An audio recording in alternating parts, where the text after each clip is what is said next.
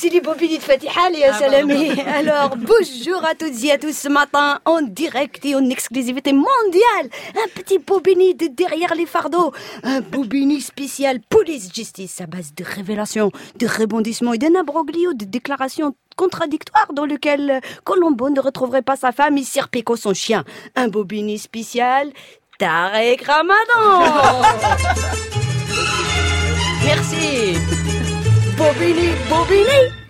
Mardi dernier, j'ai la voix qui déraille, dans les locaux des tribunaux de grande instance de Paris, Tariq Ramadan a enfin exposé sa défense face à trois juges l'ayant mis en examen pour viol, et ce, après que des plaignantes aient transmis à la justice une robe pleine de preuves.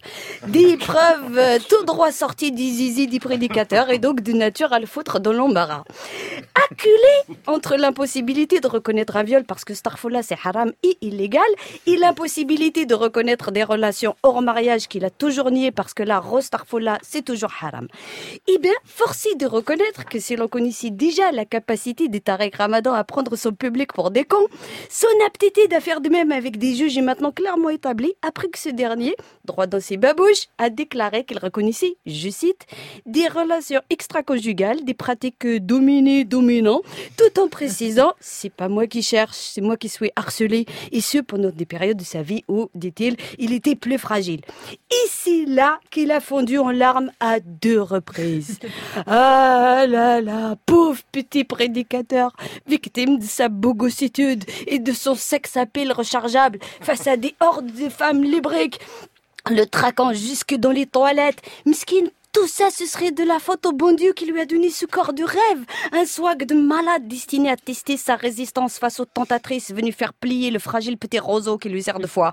Avec un corps dégageant une telle puissance érogène, c'est même surprenant qu'il n'ait pas décidé de porter le voile. Alors, c'est quoi l'idée? Qu'on se mette à sa place, qu'on se dise Ah, bah pauvre petit Tarek, c'est normal, face à toutes ces tentatrices, il n'avait pas le choix, il pouvait que les niquer. D'ailleurs, c'est elle qui mériterait qu'on leur jette des petits cailloux, ou encore qu'on les attrape par les cheveux, qu'on les fouette, hein, t'aimes ça qu'on te fouette, des panons. Et si je te fais piper dessus, tu vas dire que c'est mal, hein, mais avoue qu'en vrai, tu aimes bien qu'on non, pardon, excusez-moi, je crois que le chétan s'est emparé de ce bobini. Non, mais sans déconner, sa capacité à se victimiser et à nous prendre pour des cons n'a aucune limite. Pas même celle du bon sens ou juste de la fierté.